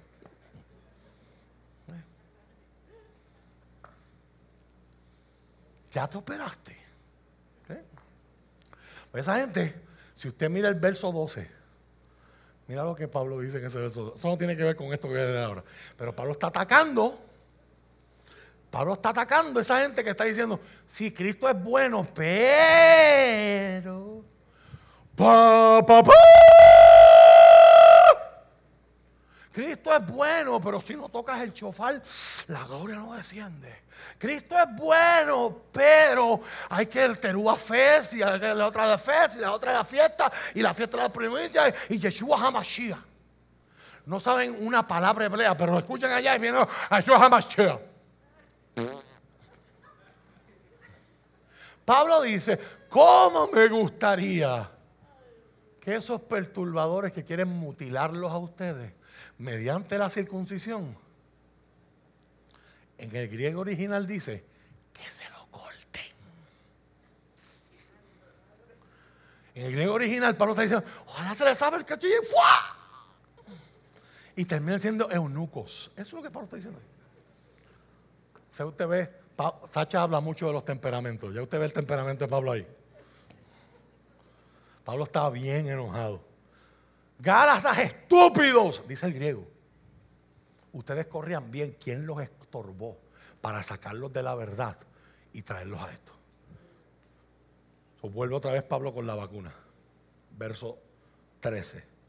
Ustedes, mis hermanos, han sido llamados a vivir en la libertad, pero no usen esa libertad para satisfacer los deseos de la naturaleza pecaminosa. Al contrario, usen la libertad para servirse unos a otros por amor. Hay gente que ha salido de la santidad externa que aprendieron en el pentecostalismo y con la excusa de la libertad hay que mandarlos otra vez para la iglesia que estaban antes. Estaban en la iglesia del velo y no se prendían un culto. Ahora están aquí, que están en más libertad, y porque, porque cualquier changuería se quedan en sus casas y dan a sus esposos viniendo solos al templo. Pero eso, es otra historia, eso es otra predicación. Calma, Rafa, calma, Rafa. Están a punto de convertir sus matrimonios en yugos desiguales si no se ponen las pilas.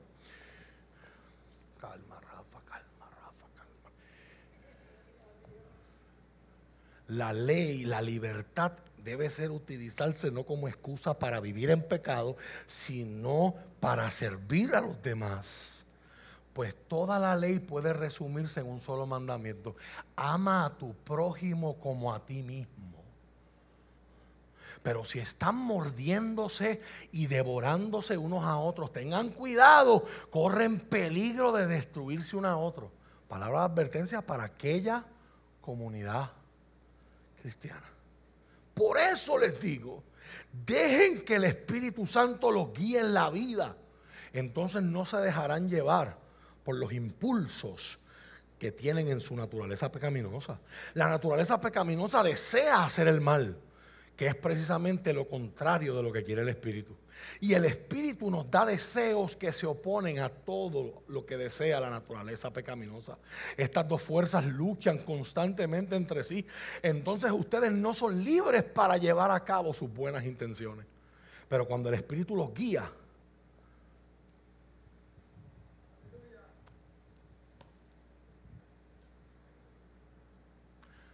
a todos mis amigos y mis hermanos judíos wannabe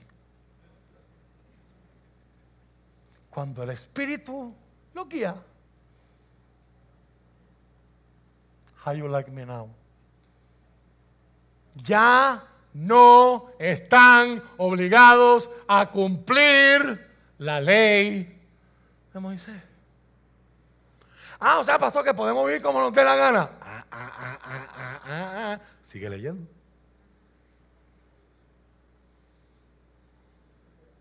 Cuando ustedes siguen los deseos de la naturaleza pecaminosa, los resultados son más que claros. Esto no está tan claro en Reina Valera, aquí se observa mejor, porque en Reina Valera va a decir, las obras de la carne son. Y usted lo ve como una lista y un catálogo de cosas malas. Pero aquí Pablo lo está enlazando todo. Son las consecuencias de dar rienda a impulsos que yo tengo, deseos que yo tengo, caprichos que yo tengo, antojos que yo tengo, curiosidades que yo tengo, que no vienen de mí y que no son buenas. No son de agrado al Señor.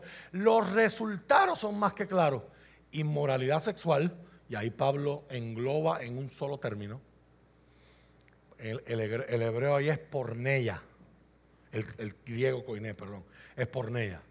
Él engloba ahí todos los pecados que tienen que ver con índole sexual, todas las desviaciones, todo lo que hoy se celebra y se llama santo y bueno. Inmoralidad sexual, impureza, pasiones sensuales,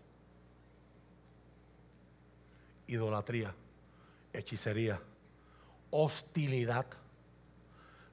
Qué curioso que la iglesia y que muchos cristianos se enfocan en los pecados de arriba. Estos los ignoramos un poquito. Estos les echamos azuquita, les echamos syrup de pancake. Sí, pero Dios conoce mi corazón. ella me ofendió y ya yo no tengo nada contra de ella, pero no me voy a reconciliar con ella. Idolatría, hechicería, hostilidad, peleas, celos, esposos, es momento de respirar y mirar hacia el frente si tu esposa es celosa o esposa también. Ha pasado, ha pasado a los dos lados. Y Cantar de los Cantares dice que eso, eso, esas, esas llamas queman más duro que las del infierno. si usted tiene hoy celos, el altar está abierto, vamos a matar eso en el nombre del Señor, antes que te mate tu matrimonio, antes que te mate tu relación. Arrebatos de furia. No es enojarse, son los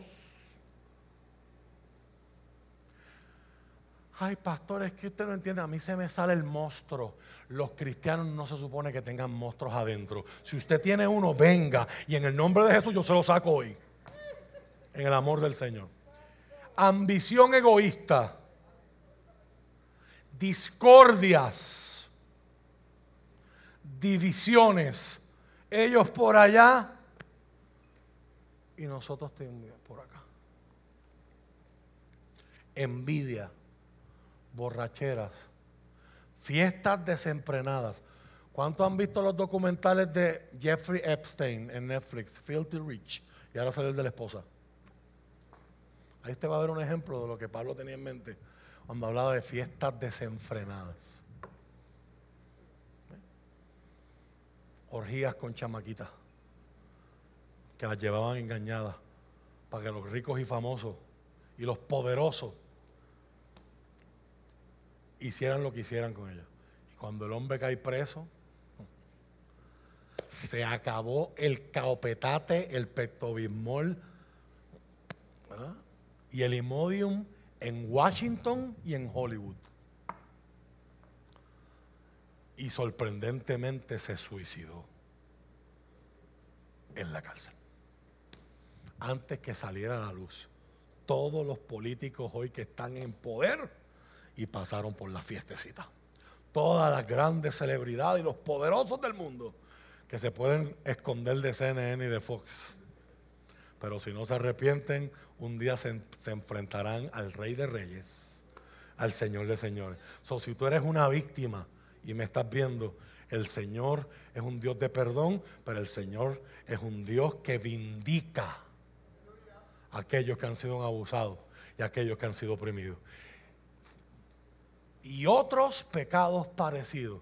Dice Pablo, permítanme repetirles lo que dije antes. Cualquiera que lleva esa clase de vida, note cómo Pablo está poniendo, Pablo no está hablando de una conducta incidental. Yo hice esto, yo hice esto otro, yo hace años, estás borrado del libro de la vida. Cualquiera que lleva esa clase de vida, esto es algo continuo persistente. Tú sabes que no está bien, pero no solamente lo haces, lo excusas, lo defiendes, lo cerebras. El Espíritu Santo trata contigo y tú lo resistes. Y el Espíritu Santo trata que tú perdones y salgas del bendito asunto, del bendito vivo y direte, de la, bendita contienda, de la maldita ira, de la maldita ira desenfrenada, del, maldito, de la maldita división la maldita murmuración. Tú insistes, insistes, insistes. En cambio, la clase de fruto que el Espíritu Santo produce en nuestra vida es amor, alegría, paz, paciencia, gentileza, bondad, fidelidad, humildad y control propio. No existen leyes contra tales cosas. O sea, Dios lo produce en ti. No hace falta una ley que te obligue a vivir así. Por eso es que Él está conectando lo que dijo antes. No estamos bajo la ley de Moisés.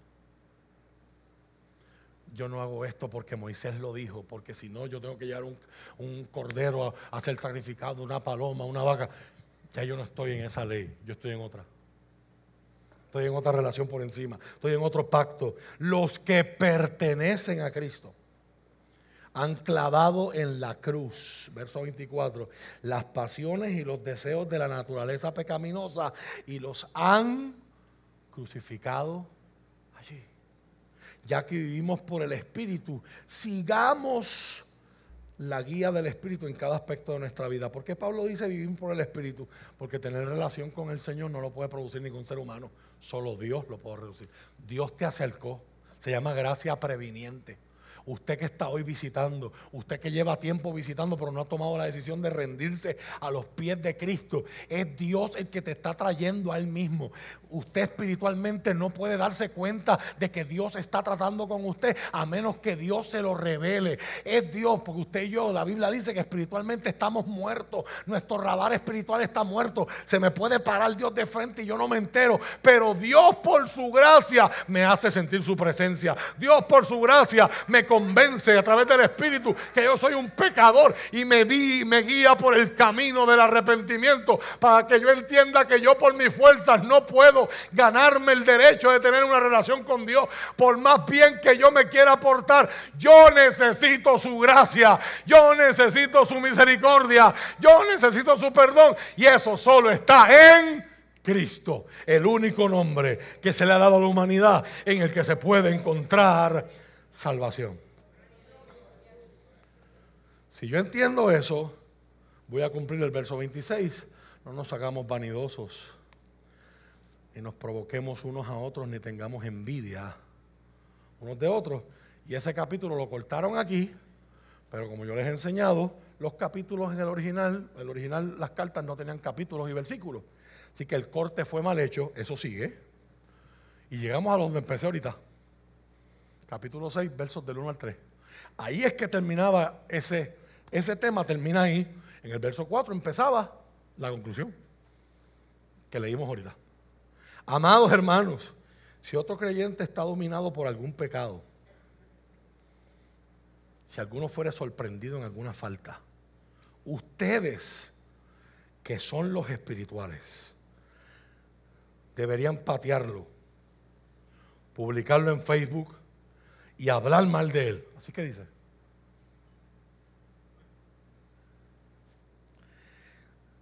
Deberían ayudarlo a volver al camino recto con ternura y humildad.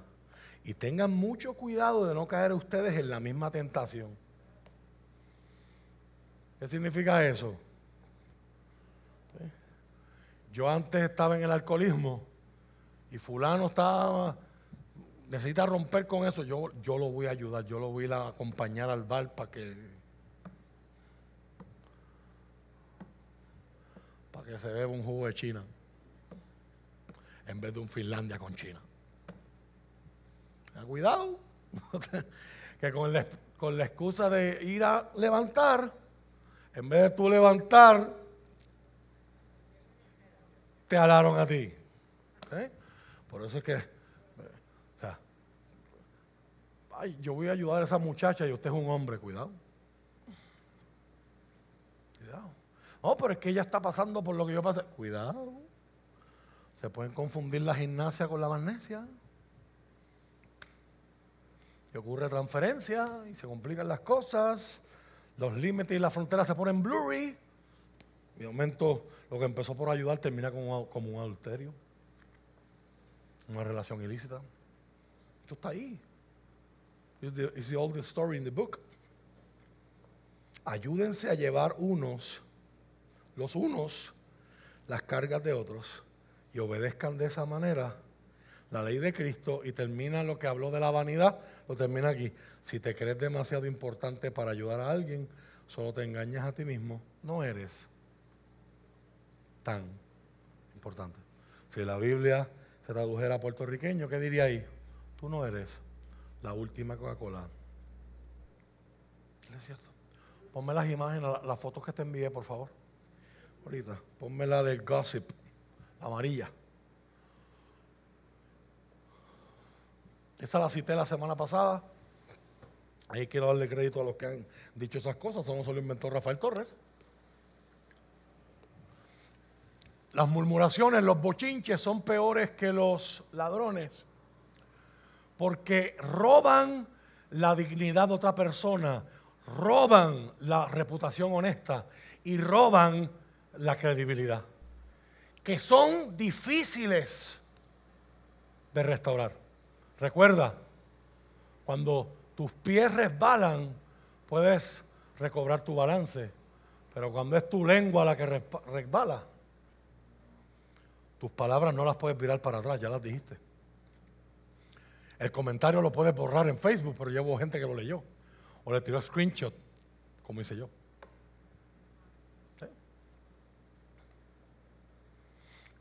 ¿Qué está diciendo ahí? Piensa antes de hablar. Yo no puedo entender. Jamás podré entender. Y he escuchado esta historia varias veces en mis 25 años como pastor. Y usted sabe que I've been around. Son mis historias no solamente vienen de aquí. Mis historias vienen del 100 por 35 plus. Plus, plus, plus. Yo todavía no puedo entender cómo es posible que una persona le diga a otra, mira, voy a sentarme a comer con fulano y con, fulana, voy a ir a hablar con él, voy a hablar con el otro, voy a hablar con aquella, voy a hablar con el pastor, para arreglar las cosas, porque es que no está, no está bien que estemos así distanciados. Y la otra persona le dé el consejo de, ¿para qué tú haces eso?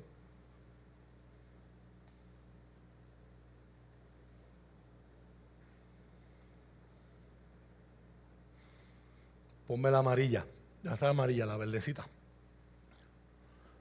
Esta es de aquí cerca.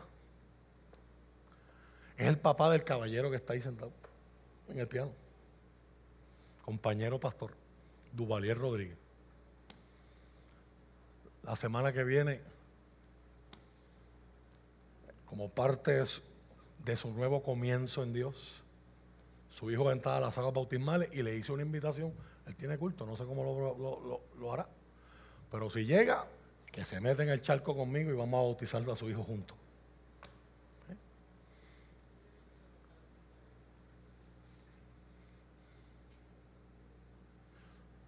Quien no se sujeta a consejo y autoridad no tiene autoridad para aconsejar y esperar sujeción. ¿Qué es eso? Siembra y cosecha, lo acabamos de leer.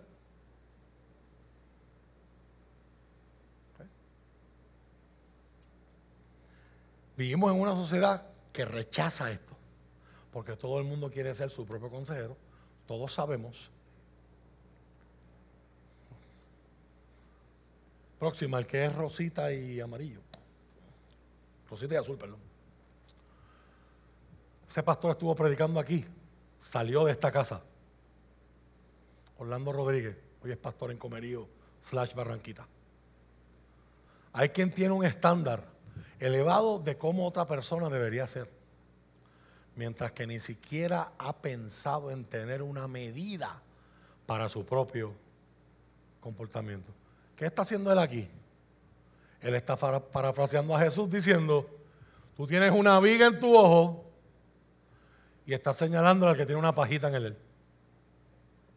Esperamos de otras cosas que no nos exigimos nosotros mismos. Y la última. Ese es un muchacho que ha estado aquí cantando como parte de una agrupación en el pasado, llamada One Sound. De hecho, compartí el altar con él hace una semana. Él cantó en una iglesia y yo fui el que, el que prediqué. Me dijo que la agrupación va a ser un reencuentro. Ojalá será bueno si eso ocurre. Eh, Caleb, su esposa no se pierde estos cultos, así que si están viendo esto, un abrazo. Le dije, le comenté ahí que yo iba a compartir este, esta cita que él da. Él se pasa leyendo libros y poniendo quotes ese quote es de Frank Salazar. Algunas personas nunca preguntarán tu versión de la historia, porque la versión que escucharon se ajusta a la descripción de cómo quieren sentirse contigo. Cuando te vengan a hablar cosas de alguien, recuerda que siempre la moneda tiene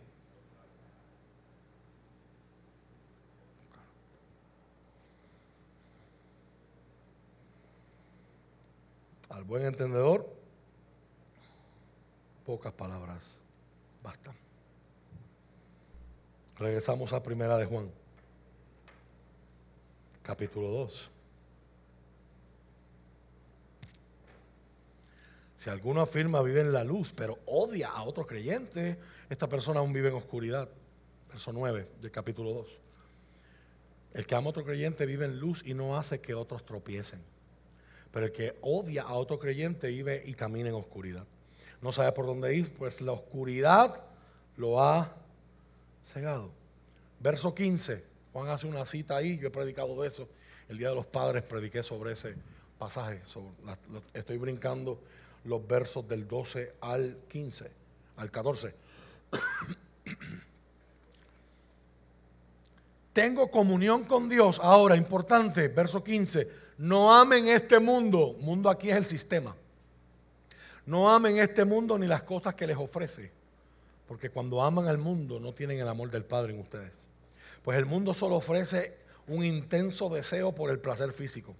Un deseo insaciable por todo lo que vemos. Y el orgullo de nuestros logros y posesiones. Qué palabra. ojalá usted marque ese verso medite en Él, permita que Dios nos dé entendimiento. Nos estamos esforzando tanto en este sistema. Pregúntese si todo lo que usted está persiguiendo, cuántas cosas de las que usted persigue, cuántas cosas que hoy te generan ansiedad, afán, cansancio desmedido, pobreza, pudieras estar mejor económicamente,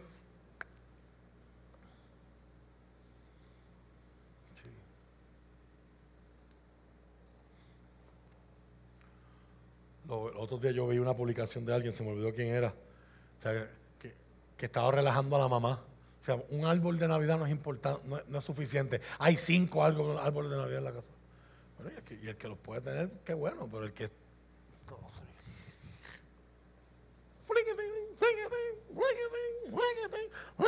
Hasta que llegue enero. Y en enero vienen los bancos a hacer de Ay, Señor, ayúdame, Padre, el diablo me está oprimiendo. El diablo no dio el tarjetazo, lo diste tú.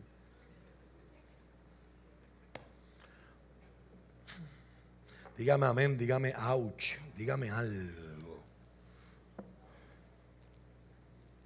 Y luego Juan dice esta conclusión en el verso 17. Y este mundo se acaba junto con todo lo que la gente tanto desea. Pero el que hace lo que Dios, lo que a Dios le agrada, vivirá para siempre. Luego una sección donde él habla de los anticristos, la gente que deja la verdad y se va a la mentira. Y en el capítulo 3, verso 1, vuelve otra vez. Mi comunión con los demás depende. Miren con cuánto amor nos ama nuestro Padre que nos llama a sus hijos. Y eso es lo que somos. Pero la gente de este mundo no reconoce que somos hijos de Dios porque no lo conocen a Él. Así que, ¿por qué tú te vas a extrañar de que la gente no te identifique como hijo de Dios si ellos no tienen el referente correcto? Queridos amigos, ya somos hijos de Dios, pero Él todavía no nos ha mostrado lo que seremos cuando Cristo venga. Pero sí sabemos que seremos como Él, porque lo veremos tal como Él es. Y todos los que tienen esta gran expectativa se mantendrán puros como Él es puro. Todo el que peca viola la ley de Dios porque todo pecado va en contra de la ley de Dios. Y ustedes saben que Jesús vino para quitar nuestros pecados y en Él no hay pecado. Todo el que siga viviendo en el pecado todo, el que siga viviendo en Él no pecará, pero todo el que sigue pecando no lo conoce ni entiende quién es Él. Otra vez, no estamos hablando de incidentes, estamos hablando de conductas repetitivas.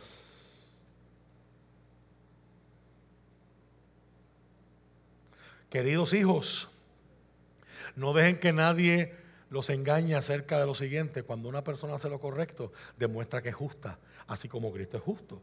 Sin embargo, cuando alguien sigue pecando, demuestra que pertenece al diablo. Ay, pastor, arregle eso. ¿Cómo lo voy a arreglar si está en la Biblia? El cual peca desde el principio, pero el Hijo de Dios vino a destruir las obras del diablo. Los que han nacido en la familia de Dios no se caracterizan por practicar el pecado, porque la vida de Dios está en ellos. Así que no pueden seguir pecando, porque son hijos de Dios. Por lo tanto, podemos identificar quiénes son los hijos de Dios y quiénes son los hijos del diablo. Todo el que no se conduce con rectitud y no ama a los creyentes, no pertenece a Dios. Esto usted no lo va a escuchar en Your Best Life Now. Esto usted no lo va a escuchar en Llegó tu tiempo, este es tu año, el 2023 será tu mejor temporada, aleluya. O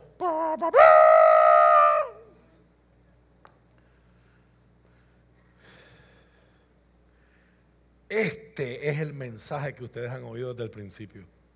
Que nos amemos unos a otros. No debemos ser como Caín, quien pertenecía al maligno y mató a su hermano. ¿Y por qué lo mató? Porque Caín hacía lo malo y su hermano lo recto. Así que, amados hermanos, no se sorprendan si el mundo los odia.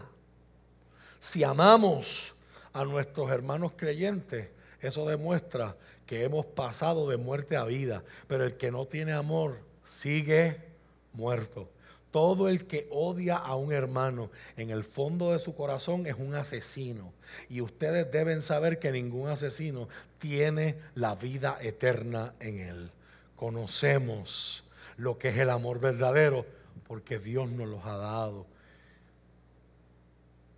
Que es porque Jesús entregó su vida por nosotros. De manera que nosotros también tenemos que dar la vida por nuestros hermanos prepárese por favor. Eh, si alguien tiene Benadryl, Sirtec y Alabert y Alegra, por favor, es momento de tomársela. Si alguien tiene suficiente dinero para vivir bien y ve a un hermano en necesidad, pero no le muestra compasión, ¿cómo puede estar el amor de Dios en esa persona? Dígame amén, dígame ouch. Queridos hijos, Mira el amor con el que está escribiendo, que nuestro amor no quede solo en palabras, mostremos la verdad por medio de nuestras acciones. Nuestras acciones demostrarán que pertenecemos a la verdad, entonces estaremos confiados cuando estemos delante de Dios. aún así, aún si nos sentimos culpables, Dios es superior a nuestros sentimientos y Él lo sabe todo. Queridos amigos, si no nos sentimos culpables, podemos acercarnos a Dios con plena confianza. ¿Qué está diciendo Juan? Si yo no tengo culpabilidad en mi dimensión horizontal, puedo acercarme a Dios con plena confianza. Ese es el tema de toda la Biblia. Santiago le dice a los esposos, si tú tratas a tu esposa con aspereza, tu oración tiene estorbo. Lo mismo va para las esposas. Es un mandamiento horizontal. ¿Por qué está diciendo eso? Si con los que ves no te estás llevando bien y te acercas al que no ves.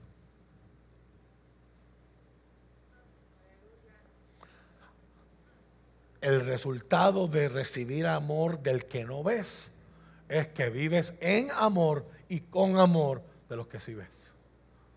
Y aun si ellos no te dan para atrás lo que tú esperas, Tú no cambias con ellos porque tú no puedes cambiar la esencia de quien tú eres.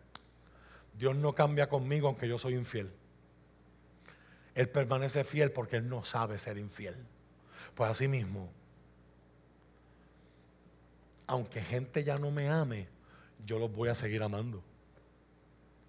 Aunque gente ya no me quiera, antes yo era el mejor pastor del mundo y ahora no sirvo, yo los voy a seguir amando.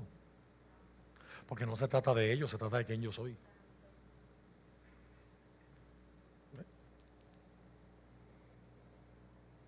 Queridos amigos, si no nos sentimos culpables, podemos acercarnos a Dios con plena confianza y recibiremos de Él todo lo que le pidamos porque lo obedecemos y hacemos las cosas que le agradan. la dimensión en cuanto a nuestras oraciones contestadas de ese verso, no tengo tiempo para entrar en eso. Y sus mandamientos es el siguiente, debemos creer en el nombre de su Hijo Jesucristo y amarnos los unos a los otros como Él los de Los que obedecen los mandamientos de Dios permanecen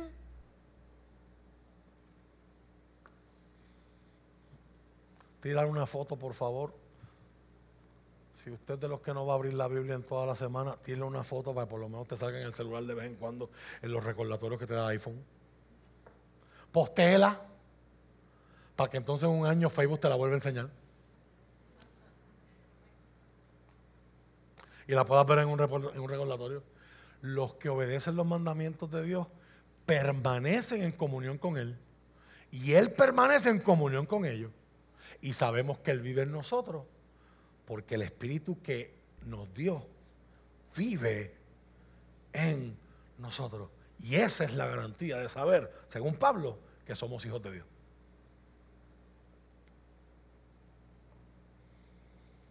El capítulo 4 hay unas advertencias a los falsos profetas del 1 al 6 y en el verso 7 vuelve a lo mismo. Queridos amigos, sigámonos amándonos unos a otros. Y uno dice, ¿será que la gente de Éfeso son lentitos? O sea, ¿por qué hay que repetir tanto? ¿Será que será importante?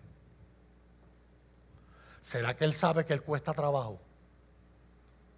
Si fuera fácil de hacer, como que, como que no repiten tanto, ¿verdad? Queridos amigos, sigamos amándonos unos a otros porque el amor viene de Dios. Este es el verso de Juan más conocido por la canción. Lo hemos cantado y cantado y cantado. que ahora estoy leyendo en una traducción viviente y no te, no te suena igual. Amados, amémonos unos a otros. Porque el amor viene de Dios. Todo el que ama es un hijo de Dios y conoce a Dios. Pero el que no ama no conoce a Dios, porque Dios es amor. Dios, Dios mostró cuánto nos ama al enviar a su único Hijo al mundo para que tengamos vida eterna por medio de Él. En esto consiste el amor verdadero. Otro verso que hay que marcar, aprender y llevar al corazón. No en que nosotros hayamos amado a Dios, sino en que Él nos amó a nosotros y envió a su Hijo como sacrificio para quitar nuestros pecados. Queridos amigos, ya que Dios nos amó tanto, sin duda nosotros también debemos amarnos unos a otros. Nadie jamás ha visto a Dios. Pero si nos amamos unos a otros, Dios vive en nosotros. Y su amor llega a la máxima expresión en nosotros. Dios nos ha dado su espíritu como prueba de que vivimos en Él y Él en nosotros. Además hemos visto con nuestros propios ojos y ahora damos testimonio de que el Padre envió a su Hijo para que fuera el Salvador del mundo todos los que declaran que Jesús es el Hijo de Dios, Dios vive en ellos y ellos en Dios. Nosotros sabemos cuánto Dios nos ama y hemos puesto nuestra confianza en ese amor. Dios es amor y todos los que viven en amor viven en Dios y Dios vive en ellos. Y al vivir en Dios nuestro amor crece hasta hacerse perfecto. Note que ese amor va creciendo. Hay que desarrollarlo. Por lo tanto, no tendremos amor, no tendremos temor, perdón, en el día del juicio sino que podremos estar ante Dios con confianza, porque vivimos como Jesús vivió en este mundo. En esa clase de amor no hay temor, porque el amor perfecto expulsa todo temor. No significa ahora que si usted tiene miedo a las alturas o como yo, le tengo miedo a la serpiente. Ese verso aplica a mi vida, pues tú no tienes el amor de Dios porque tienes miedo. Está hablando del temor, el miedo a la condenación. Yo no tengo por qué tener miedo de que Dios me condene si yo estoy experimentando su amor y estoy viviendo como Él me está enseñando a vivir. Si tenemos miedo, es por temor al castigo. Y esto muestra que no hemos experimentado plenamente el perfecto amor del Señor. Nos amamos unos a otros porque Él nos amó primero. Y parece que los efesios, su memoria era bien corta. Si alguien dice amo a Dios, pero odia a otro creyente, esa persona es mentirosa, pues si no amamos a quienes podemos ver, ¿cómo vamos a amar a Dios a quien no podemos ver? Y Él nos ha dado el siguiente mandato. Los que aman a Dios deben amar también a sus hermanos creyentes. Así que, que aunque usted conozca gente en su familia, esto pasa mucho en esta época festiva que ellos van a una iglesia y ellos piensan que la iglesia de Dios es la más santa. Y luego te ven a ti con el pelo pintado, con las uñas hechas con símbolos de Navidades. Y te vienen a tirar la puya. No dañen la comida familiar por eso. ¿eh? Si ellos están, ellos, si ellos viven como que es Padre, Hijo, Espíritu Santo y después ellos. Ámalos. Tú no estás para competir si mi iglesia es mejor que... Ay, pero ah, la, iglesia tuya es muy santa y dieron 50 cajitas, la mía hizo 1500. No, eso no es. No vaya a hacer eso. Eso no abona en nada. ¿Qué nos enseñó Pablo? A, que a los que nos maldicen. ¿Cómo nosotros le respondemos?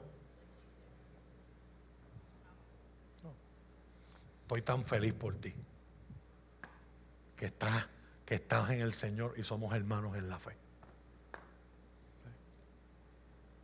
Sigue ahí donde tú estás. Yo nunca voy a tratar de ganarte la mía. ¿No quieras tú tratarme de la tuya?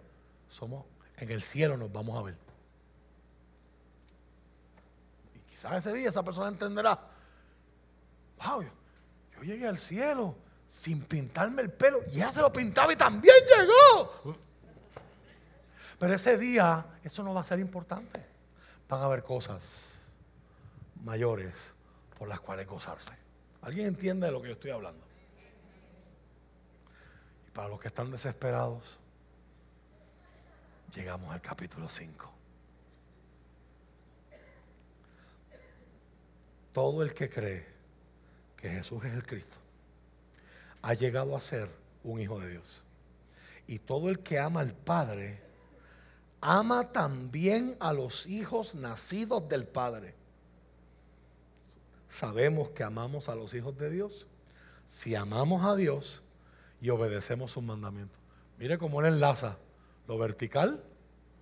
Uno depende de lo otro y se nutre del otro. Amar a Dios significa obedecer sus mandamientos.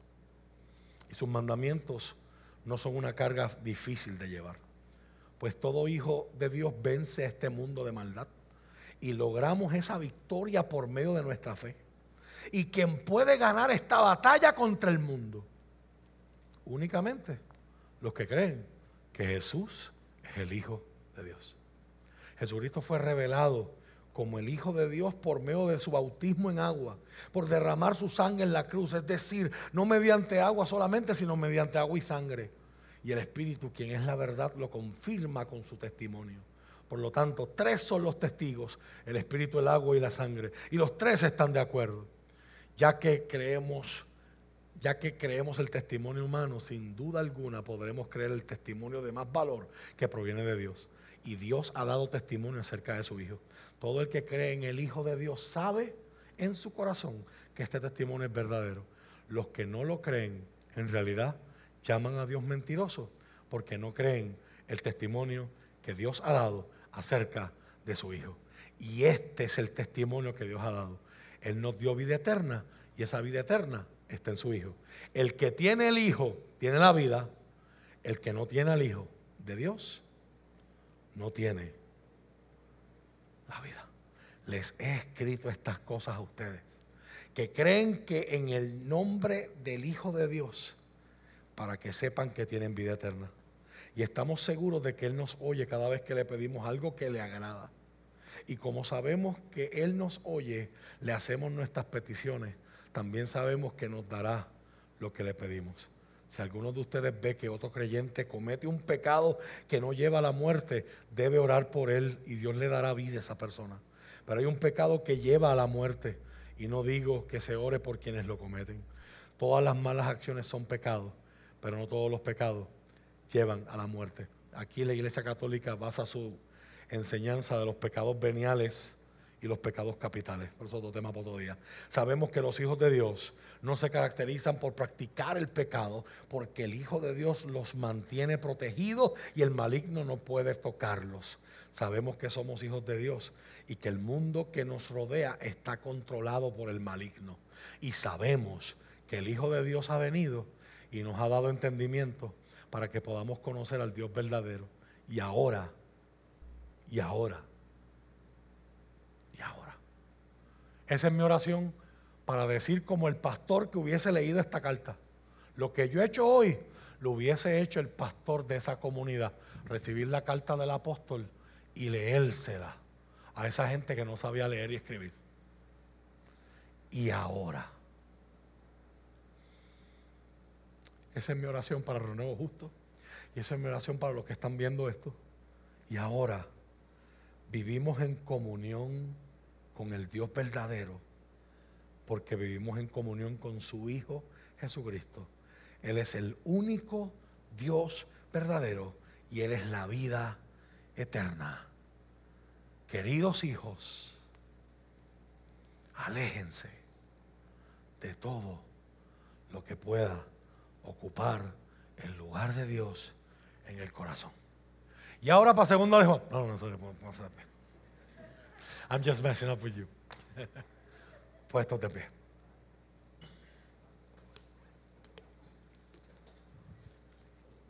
Deja ese proyectado ahí. Qué, bueno, qué buen resumen, ¿verdad? Queridos, aléjense de todo lo que puede ocupar el lugar de Dios, el corazón. Llega el momento, mis queridos, donde tenemos que responder a la palabra. Tenemos que responder a la escritura.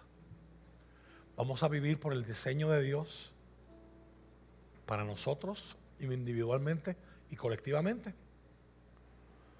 o vamos a vivir según el mundo. No hay otras, no hay otra alternativa. Si usted dice, no, no, yo voy a vivir como yo quiera, está viviendo como el mundo. El mundo pasará. Y si tú vives así, tú también pasarás. Eso no es el deseo de Dios. El deseo de Dios es que lo puedas conocer. ¿Tú entiendes lo que significa que un Dios santo, puro, recto, perfecto, todopoderoso, todo sabio. Quiere tener comunión contigo. Quiere que tú participes de todo lo que Él es y todo lo que Él tiene. Esto no existía y no ha existido jamás en ninguna otra pieza de literatura, en ninguna otra creencia, en ningún otro sistema religioso. Para los musulmanes, o tú te rindes y te sometes a Alá, o Alá te aplasta y te mata. Y así, cualquier otro sistema. Te voy a decir otra cosa. Estoy haciendo apologética en este momento, para los que no saben. El Dios Todopoderoso que está ofendido con su creación, que lo desobedece, ha ideado los medios y los ha llevado a cabo para que otra vez su creación pueda tener comunión con él. Jacob, estando enojado con su hermano, y la noche antes de encontrarse con el hermano al que le había hecho trampa y le robó con la ayuda de su mamá alcahuete. La primogenitura, la bendición de su papá. ¿Por qué será que Génesis le presta tanta atención a tantas familias disfuncionales? ¿Será que el Señor sabía que los lectores vendríamos de familias disfuncionales también. Y Jacob huyó de su pasado, pero se enteró que Esaú venía y venía con un ejército y venía Un ejército tan grande que no había forma de escaparse de él. Y la noche antes de encontrarse con su hermano, luego de años de haberle hecho trampa y años de huir, estaba tan agotado que usa una roca como almohada. Hay que estar bien cansado por dormir encima una piedra. Y allí se le abrió una visión y él vio una escalera y la clave del lenguaje de Moisés en Génesis es importante. Él vio una escalera que tenía su base en la tierra, su cúspide en el cielo, y dice, ángeles bajaban y ángeles subían. Para que algo pueda subir, según el cielo, primero el cielo tiene que bajar. Eso es lo que Juan dijo. Hoy yo puedo tener relación con Dios no porque descifré un código, no porque encontré un acertijo, no porque descifré el cryptex, no porque es que yo soy tan bueno, hermano. Yo puedo tener relación con Dios porque Dios bajó. Jacob no lo entendió ese día, pero esa escalera tenía nombre. Y esa escalera es una persona, solo uno. Tiene ese título llamado mediador, le da Pablo es el que une al cielo con la tierra. Porque Él es del cielo, pero bajó a la tierra. Y en Navidades, usted y yo se supone que antes de estar celebrando, señores gorditos vestidos de rojo, es lo último que voy a decir, porque los niños están entrando.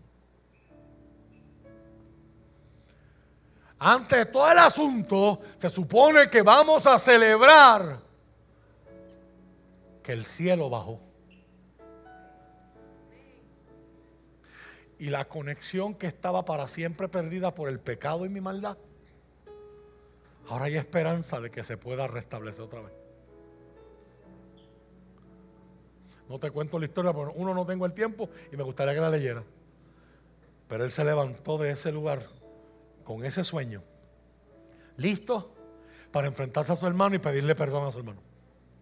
Y el resultado de eso fue una familia restaurada restaurada por el perdón, restaurada por el amor. ¿Cuántas familias puertorriqueñas de gente que se congregan los domingos hoy necesitan restauración? Pues vivimos todos distanciados por la vida que se vive hoy día. Nos encontramos en la funeraria, lamentablemente, en las bodas y en estos días si se hacen las invitaciones y los preparativos correspondientes. Pero ¿cuántas familias hoy, cuántos de ustedes hoy me están escuchando y se les acaba de ir la sonrisa de los labios porque le estoy recordando a la tía con la que necesitas restaurarte? Al padrastro, al primo, o quizás está más cerca, quizás el esposo. Quizás es la esposa. Voy a hablar más arriba, voy a hablar más profundo en fe. Quizás es el ex esposo. Quizás el ex esposa.